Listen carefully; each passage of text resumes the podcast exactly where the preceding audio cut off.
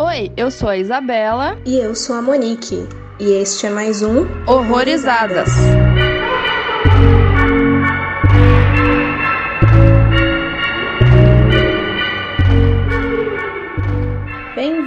a mais um Horrorizadas e hoje a gente vai falar do filme Scenic Route de 2013 e para conversar com a gente nós convidamos a Juliana Trevisan, que eu conheci através do Delirium, mas ela também já tá com outro projeto aí no Mulheres do Horror, ativo novamente e diversos outros projetos também, né? Tudo bem, Ju? Tudo bem, e aí? Tudo certo. Quer falar um pouquinho dos projetos? Ah, rapidamente, assim, eu escrevo pro Delirium já tem mais de um ano. Comecei agora a escrever pro Mulheres no Horror. E, bom, eu tenho um site também que é do selo que eu tenho aqui em São João, Del Rey. Chama Rapadura Records. E aí eu também escrevo lá algumas coisas sobre música. E é isso. Aí eu toco também, enfim, outras coisas que não são relacionadas ao terror, né? Mas.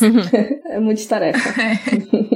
Então, gente, esse filme conta a história aí de dois amigos de longa data, o Mitchell e o Carter, e eles acabaram se afastando, né, com o tempo, e eles resolvem se reaproximar e viajar juntos. Daí eles vão pegar a estrada e acaba acontecendo ali aquela coisa bem agradável. O carro quebra na estrada e eles estão num lugar assim bem isolado, né? Uma estrada, como diz o nome do filme, Scenic Road, para quem não sabe, é significa esse tipo de estrada que é pouca gente gente que passa, geralmente ela é bem bonita, enfim. E aí eles começam a se atacar porque os dois tomaram rumos diferentes na vida e, enfim, aí ele, ao mesmo tempo que eles têm que sobreviver a essa situação que eles estão, eles também têm que deixar as diferenças de lado, né? E vocês gostaram do filme? Gostei, eu achei interessante. É o homem fazendo omisse de alguma forma, mas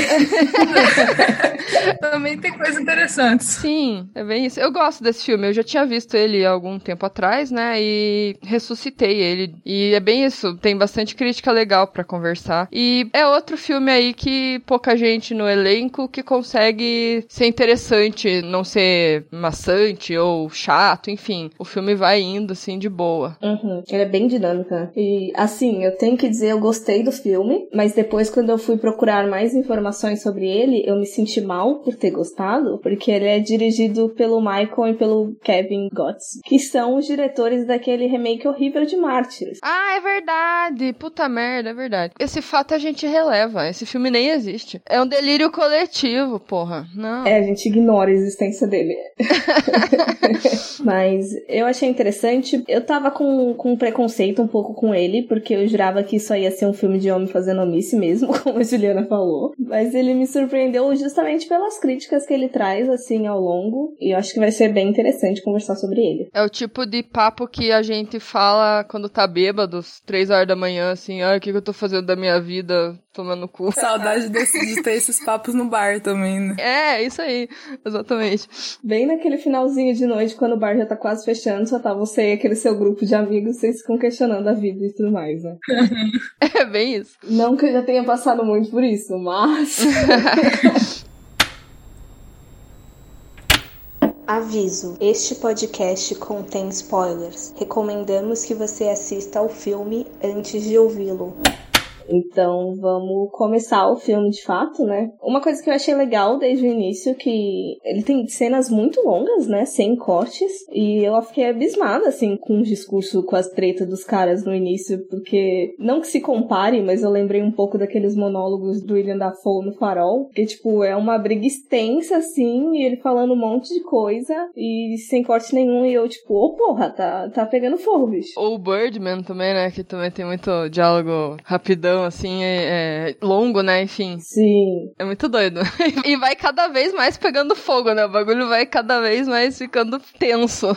Uhum. Porque quanto mais esquenta, literalmente, esquenta a conversa também, né? Exato. O clima externo ali, o interno, parece que um influencia o outro diretamente. Pois é. E assim, tudo começa com uma atitude muito burra, na verdade. Porque, cara, eu, eu teria arranjado outras mil formas de tentar conversar com ele sem ter que provocar uma falha no carro, assim. Tipo, e o cara consegue ser muito idiota, porque, mano, forçar uma situação dessas, cara, é muito sem noção. A Juliana tinha até falado daquela parte lá do. Eu não faço a mínima ideia de que foi aquilo que ele tirou, Ju. É um cabo que, pelo menos o meu pai, meu pai é mecânico e ele chamava isso de o cabo do martelete. É meio que o que faz o carro funcionar, assim, sabe? Cabo para não roubarem o carro, sabe? Tipo, porque não dá para ligar o motor sem esse cabo. Muito fundamental e muito pequeno, assim, sabe? Então. E foi aquele negócio também que você tinha falado de ter quebrado um pouco o estereótipo de homem mecânico, porque nenhum dos dois ali entende muita coisa de, de carro, né? Sim. É verdade. Mais um motivo para ter sido estúpida a ideia, né? Já que os dois não entendem porra nenhuma, como é que o infeliz vai lá e vai fazer esse negócio aí, né? E burrice, né? Porque, puta merda. Eu acho que tem vários filmes assim, eu não vou lembrar de algum específico agora, mas de que alguém fez alguma situação e aí deu muito ruim depois por causa dessa situação escrota que a ideia já não era muito boa, né? É. Só que nesse caso, eu até não achei depois as escolhas estúpidas. Tipo, eu achei que foi assim. O que tinha pra dar errado, deu. Mas foi mais um azar. Porque, vamos lá, aquela cena do buraco, que eles resolvem dormir no buraco, daí depois aparece o, o cara do guincho. Foi uma escolha razoável, porque os caras queriam se proteger do frio. Então, assim, eles acabaram dormindo lá por conta disso. Daí aparece o, o cara do guincho, e ele é o típico cara do guincho de qualquer filme. O pau no cu, que tô só fazendo meu trabalho aqui, não tem ninguém aqui, eu vou embora. Não vou sair do meu carro e procurar as pessoas, ou sei lá. Então, não foi burrice deles, sabe? Foi só cagadas que aconteceram. Eu acho um pouco burrice dos dois de inventarem de dormir. Tudo bem que eles já deveriam estar tá fracos ali, eu também não sei quanto dá para segurar o sono, mas eles poderiam intercalar também, né? Sim, poderia ter sido uma questão de intercalar, mas eu acho que não foi nenhuma atitude assim gritante que nem a do começo dele cagar com o carro de propósito. Mas a burrice eu achei dos caras brigarem, né? Tipo assim, ele já tá sem comer, não tinha energia para nada.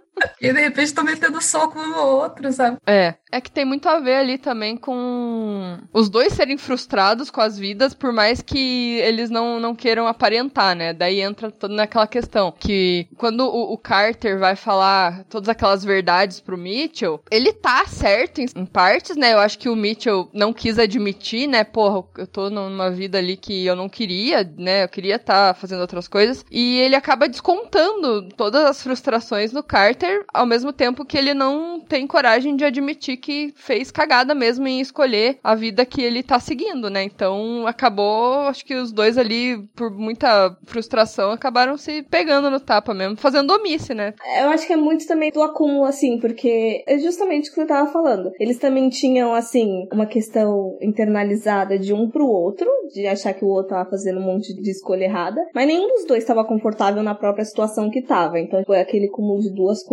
Tanto inveja do outro, por não ter conseguido atingir a mesma coisa, quanto frustração própria e tudo mais. Uhum. Tem muito ciúme também, né? Tipo, o Carter fica o tempo todo falando que ele não sai mais junto, né? E, enfim, a esposa acabou com a vida do Mitchell, né? Tipo, é sempre a culpa da mulher também, né? A mulher é a grande malvada. Do... Sim. É, como se ele não pudesse responder por ele mesmo, né? Eu acho que assim, todo mundo teve ou tem um amigo que fez que nem o Mitchell ou, ou uma amiga, enfim, que se afastou por causa da família ou por causa de alguém. É, e no caso do, do Mitchell lá, é, ele adotou um cachorro e ele é alérgico. Aí parece que do ponto de vista do amigo, ele virou o capacho da mulher. Mas não é bem assim, é, as pessoas têm como escolher, né? Ele que escolheu ser assim, né? É, e, e é uma coisa que eu vi pensando, que ali os dois, eles, por mais que eles estejam certos, os dois estão errados pra caralho também. Porque, beleza, por exemplo, nessa situação que a gente conversou agora, de tipo, pegar e se afastar dos amigos. Tem dois lados, assim, da mesma moeda. Por mais que ali tivesse com um discurso horrível de que, ai meu Deus, a culpa é do casamento e a culpa é da minha mulher, às vezes você amadurece também e aí as pessoas que você andava antes já não, sei lá, não tem muita mais coisa em comum. Você não tem mais o que fazer com aquelas pessoas. Exatamente. Foi o que eu senti no reencontro deles, porque eu não sei por que diabos o Mitchell foi, na verdade, porque ele em nenhum momento se pareceu interessado em conversar com o Carter. O Carter não, o Carter queria saber da vida dele e, e queria, né, conversar e o Mitchell não tava nem, em nenhum momento interessado. Ele tava interessado em sair dali, né, daquela situação. E deu muito a entender que era isso, que na cabeça do Mitchell, não, eu cresci cresci, eu evoluí, e você não mudou nada. Você continuou no, no mesmo lugar que você tá. Mas ao mesmo tempo, ele teve coragem para ir atrás do que ele quis, né? Não concretizou, porque ele estava morando na porra do carro, coitado. Mas é muito aquela coisa de, de ir atrás dos sonhos, é muito bacana. E tem muita gente que se arrisca. Eu tenho até uma prima que vendeu tudo que tinha aqui no Brasil foi morar na Alemanha, cara. Eu falei pra ela, caralho, você é muito corajosa, porque eu não teria coragem de fazer isso, nem fudendo, tá ligado? Tipo, mas ela foi. Foi com a cara e coragem. E, e deu errado e ela voltou com a cabeça erguida e recomeçou, sabe? Que caralho, parabéns. E ao mesmo tempo, seguir um sonho, que é maneiro, mas assim, você tem boleto para pagar, sabe? Então, às vezes, você não tem o que fazer. Você tem que trabalhar com o que dá, sabe? Porque você tem que pagar boleto. Então, é muito complicado. Achei muito bom que ela fala do se a gente seguisse os nossos sonhos, teríamos uma sociedade de atletas profissionais e astronautas, né? É, não teria mais nada.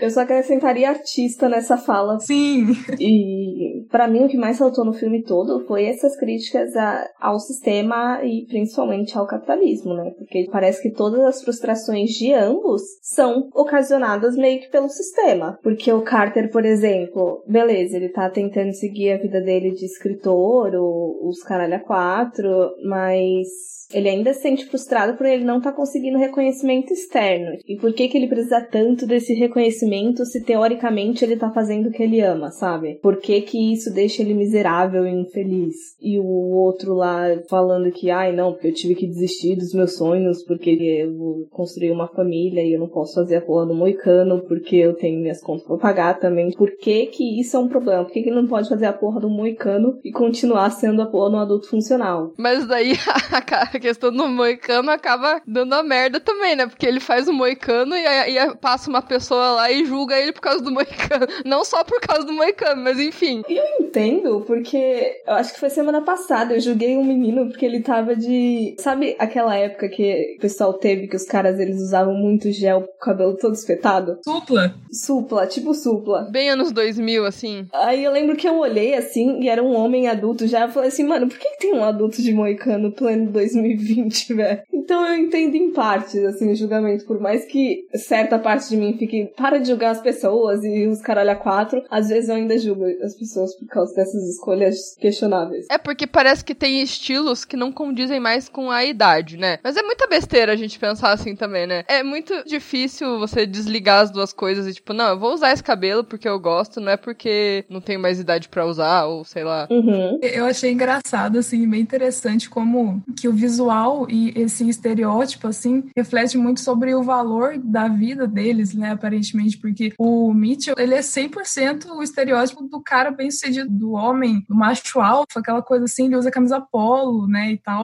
E o Carter não, ele é completamente diferente, até em termos de estatura mesmo, né, menor e tal, enfim. É muito o estereótipo que eles representam e o tempo todo, principalmente naquela hora lá que o Mitchell acha que o Carter morreu, ele fica julgando que a vida dele é muito mais importante do que a do Carter. Porque o Carter, tipo, não tem nada, ele mora no carro, né? A polícia não pode prender ele, sabe? A polícia não pode passar ali e ver o que aconteceu e a vida dele é mais importante, sabe? É, ninguém vai lembrar dele. Que ele ia estragar a vida dele perfeita também, porque ele matou uma pessoa que teoricamente não fez falta pra sociedade, assim. Exatamente. E eu também achei legal aquela analogia que eles fazem com as chaves, tipo, o, o número de chaves que você tem é o número de responsabilidades. O Carter, né, pergunta ali por que que ele não sai do casamento infeliz, né, porque daí tem um certo momento o Mitchell se abre pro Carter de vez, assim, né? Conta tudo, assim, que tá errado. E o, o, Carter pergunta, não é? Mas por que então que você tá nesse casamento, né? Ele mostra as chaves, querendo dizer que tem muitas responsabilidades, que não é tão simples assim. E o Carter, como enxerga a vida muito mais simples, porque tá de fora da situação, meio que dá uma solução ali para ele, né? E, mas não é, não é bem assim que funciona, né? E um bagulho que eu me irritei um pouco com o Carter, no começo, pela verdade, tava odiando muito o Carter, era aquele, aquele lance de ficar jogando a ex-namorada pro, pro Mitchell, né? Eu achei bem escrotinho, assim, da parte dele. Tipo, por mais que ele não gostasse da atual esposa que ele nem conhecia, do nada trazendo um negócio, não, porque a Karen pensa muito em você, ela vive falando de você, e vive, vive a pó. Eu acho que eu teria socado a pessoa nessas situações. É, claro, eu, foi idiota,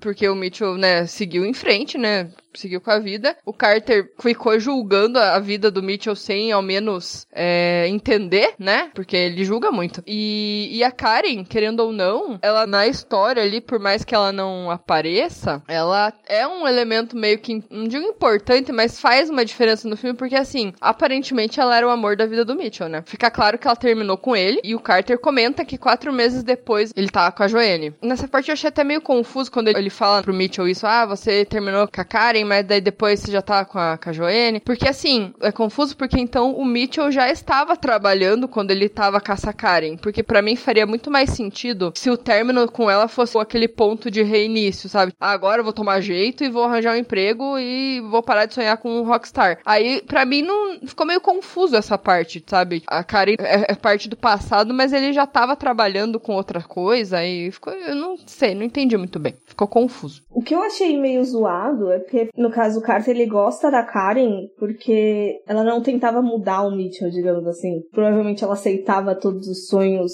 que poderiam não dar certo dele. Tanto é que o Carter continua com amizade com essa tal Karen, né? Eu achei, meu Deus, você só quer que seu amigo se relacione com mulheres que tipo, não vão interferir ou, sei lá, não vão fazer a mínima diferença na vida deles. Toda, toda essa, essa questão do Carter batendo na tecla da Karen, achei, tipo, meio zoada. Não necessariamente forçada, mas tipo, foi uma, uma atitude dele que me irritou pra caramba. É que assim, eu acho que do ponto de vista de amizade, foi meio egoísta. Eu também acho que é egoísta o Carter querer isso. Mas eu acho que, sei lá, eu já tive amiga, amigo que mudou, que, tipo, perdeu a identidade por causa de relacionamento, sabe? Então acho que também vai um pouco pra esse lado. Perdeu a essência. Não porque, ai, evoluir. Não, às vezes porque realmente a pessoa influenciou e não nem sempre de uma maneira positiva, sabe? Então eu entendo um pouco, mas eu acho que foi sim um pouco egoísmo também do, do Carter. Essa parte parte, eu acho que foi a, o principal ponto do ciúme ali, de tipo, parece que com a Karen eles, sei lá, davam um rolezinho juntos. Com a atual esposa, não, né? Então. Uhum. É, é que eu não sei, eu sempre fico não confusa, mas essa questão de ai, pessoas que mudam por questão de relacionamento. Eu sei que tem gente que perde completamente a personalidade, mas a gente sabe que tem diversas situações, né? Porque, por exemplo, tem gente que realmente namora com pessoas tóxicas e abusivas pra caralho e que prendem completamente, mas também tem as questões de em situações ideais, sem ser nessas mais problemáticas, teoricamente todas as pessoas têm livre-arbítrio, né? Então acho que às vezes rola muita culpabilização e, tipo, tornar o, companheiro, ou companheira, whatever, como um vilão, sendo que seu amigo que tá, às vezes, fazendo uns bagulho meio merda, assim, de, tipo, ele não quer mais sair, ou sei lá. Sim, eu acho que tem a ver com relação tóxica de amizade também. Às vezes você se afasta do seu amigo porque ele foi tóxico e, tipo, o seu namorado é muito mais legal e muito melhor para você, né? Então você vai se afastar. Mas eu acho que nesse caso foi o julgamento do Carter, porque depois a gente descobre no final que ele fala, ah, ela não é o que eu pensava. E daí Aí ele também fala, ah, ela disse a mesma coisa de você. Mas também dá a entender que o Mitchell se afastou da própria família. Isso ficou também complicado, porque, tipo, é a família do cara e eles não se veem mais. Deu a entender que foi por causa dela. Então, a gente, no começo, fica estranho mesmo. Tipo, nossa, mas por que, né, que ele se afastou de todo mundo e se fechou ali? É, eu acho que seria interessante, de repente, falar mais dessa, dessa família do Mitchell, porque tem família que é foda também. É, não ficou explorado, né, o, o que que tinha a família, né? Ele não explorou a família dele de nenhuma maneira, né? Não dá pra saber. E do, do próprio Carter, né? Porque, tipo, sei lá, parece que ele brotou assim no mundo. Parece que ele não é filho de ninguém. Ele só surgiu dentro de um carro fumando maconha e escrevendo livro, sei lá. é verdade. It's just that you go your whole life with everyone yelling at you to follow your dream and, and to never give up, but to be honest, if everyone followed their dreams, we'd be a planet of pro athletes and and astronauts. you know, there's got to be someone there to clean the toilets. Am I right?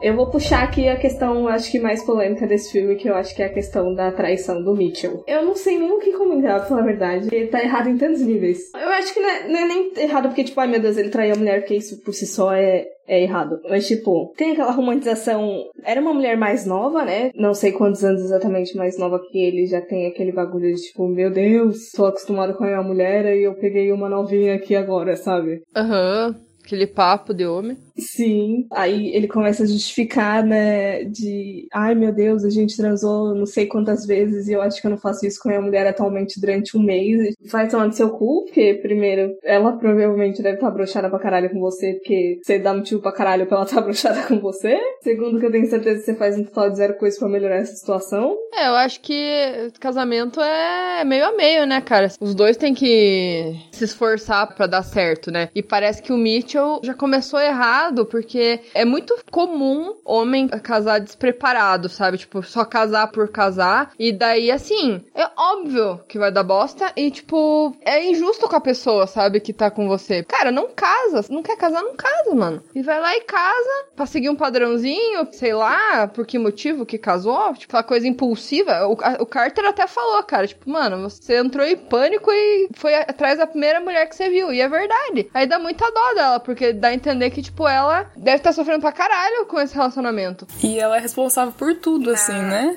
Ela tem que ser responsável por eles transarem, ela tem que ser responsável pela criança, tem que ser responsável pela casa, sabe? Tipo, tudo, assim. E ainda tem que arranjar um tempo para ficar fazendo exercício para ficar com o corpo igual de 10 anos atrás, porque senão ele não vai sentir tesão suficiente nela. Essa parte é muito o, o discurso que Cara, é direto isso, né, que, tipo, acontece. É muito triste, na verdade, pensar que é muito comum isso, né? Tipo, as pessoas perderem a atração pela outra por conta do, da aparência, né? Aí por isso que, que um monte de mulher fica se matando aí, de não come, não se achando, se odiando por conta disso, sabe? Sim. Fazendo um monte de procedimento estético absurdo. Não é nem para elas, né? Tipo, a maioria faz por conta de, dos outros, né? Por causa de homem, ou enfim, porque alguém fez um comentário e ela não gostou e, ai, vou ai, eu tô feia, vou, vou lá mudar. Nunca é pela pessoa, né? Muito foda isso. Essa parte me fez pensar muito na parada cultural, assim, da indústria do pornô mesmo, sabe? Que o cara não consegue é. ter atração numa mulher adulta que teve um filho, sabe? Como se fosse um problema mesmo. Tipo assim, parece que homem não gosta de mulher de verdade, né? Parece que gosta de Photoshop. Compra uma boneca inflável, então pronto. pra mim, o que saltou bastante foi essa questão de que mulher, teoricamente, não pode envelhecer, né? Qualquer sinal de idade, de que você passou pelas questões naturais da vida, como por exemplo gravidez,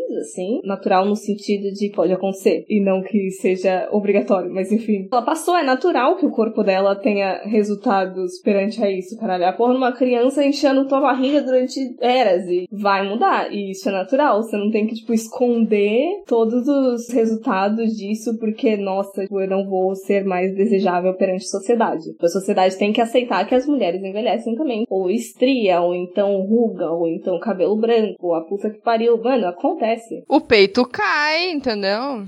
tudo cai, é gravidade, tá aí constantemente. E, tipo, ele, tudo bem envelhecer assim, foda-se, mas ela tá proibida, assim, envelhecer, ela tá proibida de, de demonstrar sinais de idade, foda-se. E quando ele tenta justificar o, o porquê que ele traiu, né? Porque até então, assim, nossa, ele falou, ah, porque ela, a menina me chamou pra jantar e eu não fui. Pensei melhor, tive um negócio na consciência e fui pro meu quarto. Aí a minha mulher ligou e daí eu, ah, puta merda, aí eu vou lá. Daí, tipo, parece que a ligação da mulher fez ele mudar a cabeça dele, assim, como se fosse culpa dela, porque ela ligou porque ela queria resolver um problema lá. E assim, cara, é de novo aquela coisa, porra, você tá num casamento cheio de responsabilidades. Arque com as responsabilidades. Não é porque você tá cheio de responsabilidade que você pode ir lá e fazer o que você fez, né, pô? Transar com a outra lá. Assuma, seja homem pra assumir, né? Ou sai fora, que nem o Carter falou. Não quer casar, divorcia, né? Mas não, não fica fazendo essa palhaçada, porra. Uhum. É, o discurso todo dele é culpando, tipo, a mulher, assim, que ela não tá mais tão atraente, e às vezes eu broxo, mas enfim. Aí ele fala, eu não quero parecer superficial, mas você está parecendo, você está. Você é! e o Carter ainda fala, você sabe que a culpa é sua, né? E assim, né, não é porque ela envelheceu, tá com a barriga maior por causa da gravidez, que significa que ela deveria estar menos atraente pro cara, né? O cara casou com ela porque teoricamente ele ama ela, porra. Então, né? Pelo amor de Deus. Sim. E tipo, quem garante que, que ele tá a mesma coisa também todos os anos, velho? Já, já passou isso pela cabeça? Ele pode brochar por outros motivos também. precisa ser só ela, sabe? Pois é. É foda que a gente não vê o lado dela no filme, né? Não tem ela no filme para se defender, né? Então, é, é, só o ponto de vista do cara ali. É, eu acho que eles até tentaram dar uma redenção, assim, para ela, que, tipo, o Carter fala, tipo, ah, ela não é tão pior quanto eu imaginei, assim, ou coisa parecida. Vai, supondo que a gente não percebesse ou que a gente não tivesse esses nossos conceitos, assim, de, de notar todas as problemáticas, você vai achar que ela é uma pessoa horrível em todos os aspectos e foi só uma menina normal, assim, ela casou e eles estão enfrentando problemas consideravelmente normais durante um casamento, mas ele endemoniou ela de um jeito absurdo. É, eu acho que até seria interessante indicar esse filme e perguntar a opinião masculina sobre essa questão, para ver o que, que eles iam falar. Se eles iam culpar a mulher por conta disso, tipo, ah, eu perdi meu amigo aqui, eu dou razão para ele, ou se eles iam ver essa questão. Ia ser interessante ver a perspectiva de algum homem sobre isso. Aham. Uhum. E, é, e é muito romantizado, sei lá, toda essa, essa questão da traição e muito de boys will be boys, assim, de ah, ele só tá sendo homem, então vamos passar assim a mãozinha na cabeça dele, porque tadinho. Eu acho que esse assunto de traição, nesse aspecto, é muito errado, porque isolando a parte da aparência, lá, ai, não consigo mais ter ereção por causa da minha mulher que ela não tá mais bonita, mas a parte do, do motivo que ele traiu o principal, que dá a entender que foi porque ele estava cheio da vida de casado, parece que é uma coisa comum quando você está num relacionamento infeliz isso acontecer, sabe? Aí, assim, são N coisas que podem chegar você a, a fazer isso, mas eu também senti que eles quiseram passar isso, essa questão de, tipo, pessoas em relacionamentos infelizes tendem a procurar outras pessoas. É, isso é muito comum, sabe? É acontecer isso. Mas é bem problemático isso, assim, porque, tipo, você pode só terminar, sabe? É meio que como se você garantisse aquela pessoa como a pessoa que te aceita, assim, sabe? Então você transa é. com outra e você fica, sei lá, sendo mimado por outra, saca? E aí isso é horrível. É muito injusto com outra pessoa, sei lá. Eu acho também que é extremamente injusto você trair alguém, mas eu acho que é uma coisa que acontece muito. Muita gente faz e continua o relacionamento. E também tem pessoas que acham que ser traída não é o fim do mundo e perdoam, sabe? Aí também vai muito da, da pessoa, do que ela acha que o relacionamento representa para ela, enfim. É bem complicado também julgar alguém que foi traído e que traiu e, tipo, foi perdoado, sabe? Então eu acho que é muito ímpar, assim, vai muito de relacionamento para relacionamento. O que eu não entendo ainda é que, sei lá, eu acho que. Eu não sei se é comodidade, eu não sei que porra que é, mas por que assim, sabe? Você está tá infeliz no relacionamento, por que que você não termina? A gente sabe assim, sim, existem questões de dependência emocional, financeira, ou... mas ali no caso do Mitchell, vai, ele não dependia da mulher dele em nenhuma questão. A questão mais problemática ali que poderia ser um pouquinho mais cuidadosa era que eles tinham um filho, mas assim, qualquer pessoa que já teve pais que se separaram vão conseguir identificar que às vezes é mil vezes pior você conviver com seus pais que se odeiam e estão ambos infelizes e você ficar vendo aquilo diariamente do que viver com a porra dos pais separados. Mas sabe o que, que eu acho que foi no caso dele? É medo de falhar de novo, sabe? Porque ele já falhou no sonho dele de ser músico, aí ele talvez não queira falhar no casamento, sabe? Aí tá tentando, batendo na mesma tecla ali e tentando. Eu acho que é mais isso. Claro, é um egoísmo, né? Não tô defendendo, mas eu acho que é muito isso, sabe? É isso de, de manter o sonho americano ali, casado com, com filho e tal, e vivendo a vida feliz. Eu, eu diria, Mitchell, procure uma terapia, assim, pra ver se você sai logo desse casamento ou fica nele de alguma forma, sei lá. Resolva questões. Converse com a sua mulher, pelo amor de Deus. Pois é, exatamente. Se ficar, conta pra ela, né? Aí ela vê o que faz. E o final, assim, o que vocês acharam? Que ele teve um plot, né? Tipo, eu não tava, eu realmente não tava esperando isso desse filme. Que no caso ele deixa aberto se os caras estão só num sonho, presos no deserto, ou se eles realmente conseguiram escapar e continuar vivendo a vida. Que, pra que lado vocês levaram? Eu acho que esse final é muito dúbio. Vai depender muito de quem tá assistindo. Se você é uma pessoa negativa ou positiva. você pode levar pro lado que a vida dá certo uma hora e eles estavam numa jornada ali que acabou sendo uma jornada espiritual de, tipo, autocompreensão e, ai, agora eu sei o que eu quero e eu vou atrás. Ou a vida é uma merda e não, não nem sempre dá tudo certo. E tomamos no cu no deserto. Então eu acho que é muito de ver o copo meio cheio ou meio vazio. eu, se eu fosse arriscar, eu acho que eu queria que eles estivessem presos no deserto ainda. Eu sou uma pessoa negativa, sim, eu sou. Seria muito mais legal também, né? O final. Eu confesso que eu fiquei tão agoniada. O filme foi passando e aí tinha uns close assim que eram muito. Ai meu Deus, socorro, sabe? Preciso de água, preciso de, de comida. E aí eu fiquei, tipo, quando aconteceu assim, do telefone, desse final bonzinho, assim, eu falei, ah não, é isso mesmo que eu quero aceitar, pronto, vou aqui beber uma água também, sabe? Eu só quis esse conforto, sabe? Porque o filme deixou muito tensa, muito tempo. É que tem aquela questão do, do telefone quebrado, aquela hora que também ficou estranho, né? Ele tá no banheiro no telefone com o cara, aí a ligação cai, aí ele olha o celular tá quebrado, aí dá a entender que ele não estava falando no telefone, ele estava imaginando. Eu acho que vai mais pro lado que deu merda, sabe? Por mais que tenha o fundo da esperança ali, eu acho que ele ainda pega pro lado negativo, não sei. Total, até porque lá no começo, quando eles estavam lá se pegando na porrada, o celular quebra lá. Então, assim assim, já, já acabou, já acabou, sabe? Tipo, não tem mais pra onde correr. É. Eu tinha até esquecido disso, pra falar a verdade. Tipo, eu tava aceitando que eles tinham, assim, sobrevivido até a hora realmente fatídica do, do banheiro, que, que aí o Mitchell pergunta e tudo mais. Aí eu falei, ah, não, eles estão presos. Se marcar, eles ainda, sei lá, nem viajaram ainda, sabe? Estão todos usando droga no meio da estrada e, e tu não se bastou de uma brisa. Mas, olha, eu ainda bem que teve um plot pra deixar uma dúvida, porque senão eu teria gostado bem menos menos desse filme. Se não fosse isso, sabe? Porque daí, ai, saíram, a vida deu tudo certo, está tudo bem. E por mais que tenha dado tudo certo e, e tá tudo bem, obviamente rolou algum estresse pós-traumático neles e eles estão ali paranoicos se ainda saíram do deserto. Então, tipo, mesmo assim não deu tudo certo. Exato.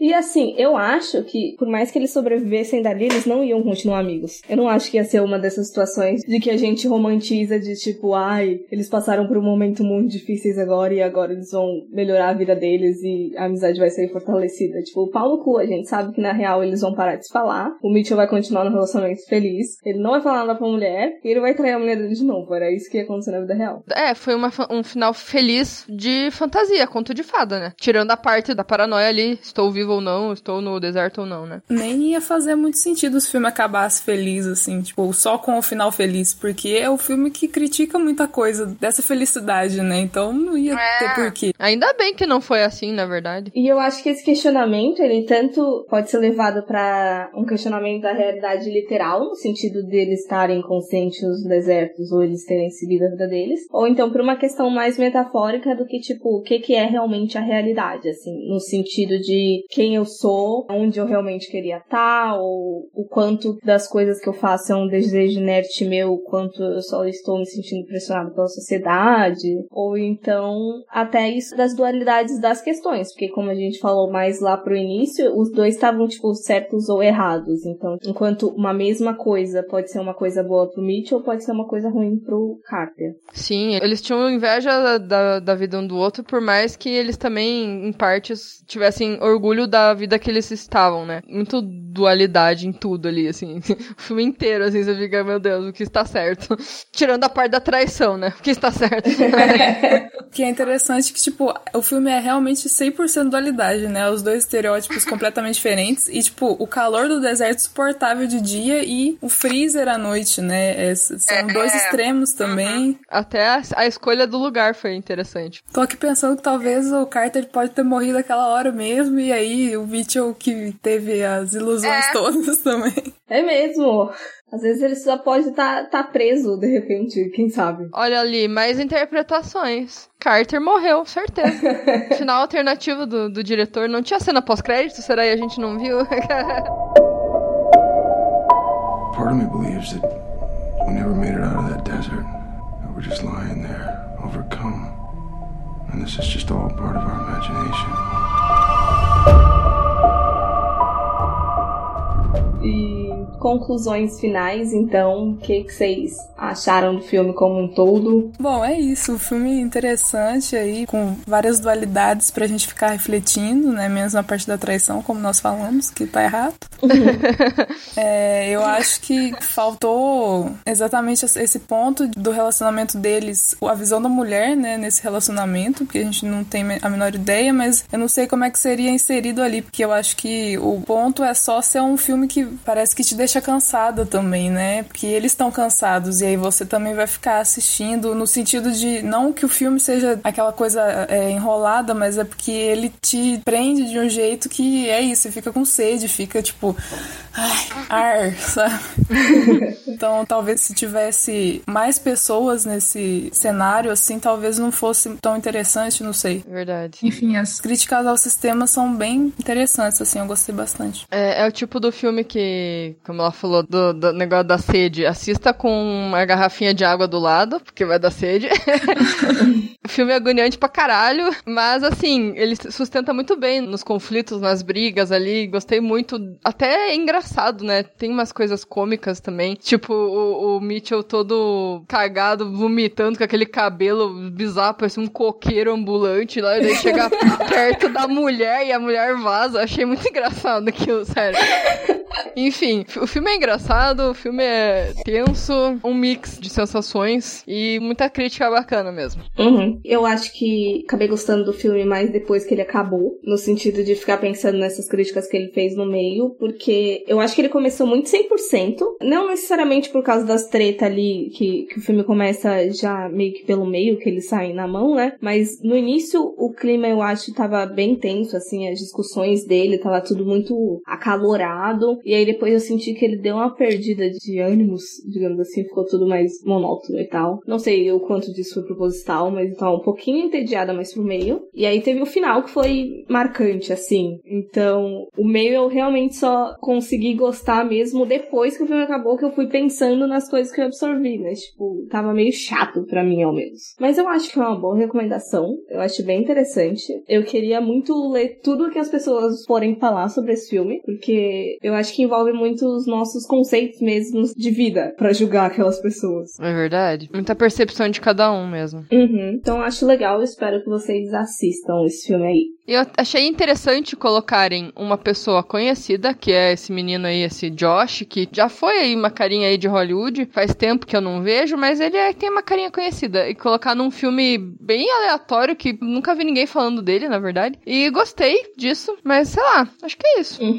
E, Ju, se as pessoas quiserem saber mais de você e dos seus projetos, onde é que elas conseguem te encontrar? Bom, tem algumas arrobas aí do Instagram, é, algumas várias talvez, mas o meu perfil pessoal é o Trevisan com três R's. Tem o Mulheres no Horror, que é mulheres.no.horror. E o Rapadura Records, que é Rapadura Records. Eu acho interessante assim. E eu tô no site do Delirium, né? Que aí é só procurar lá Juliana Trevisan. Mas leiam todos os textos que vocês acharem lá, porque são muito bons. A galera é muito boa.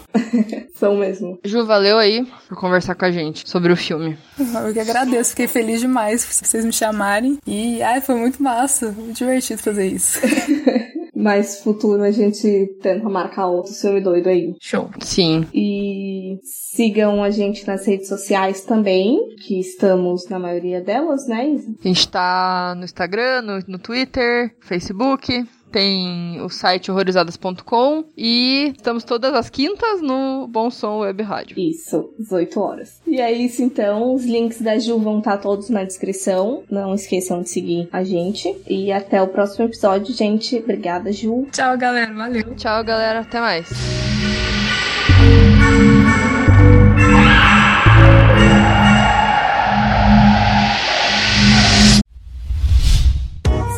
A iniciativa Podcasters Unidos foi criada com a ideia de divulgar podcasts menos conhecidos, aqueles que, apesar de undergrounds, têm muita qualidade tanto em entretenimento quanto em opinião.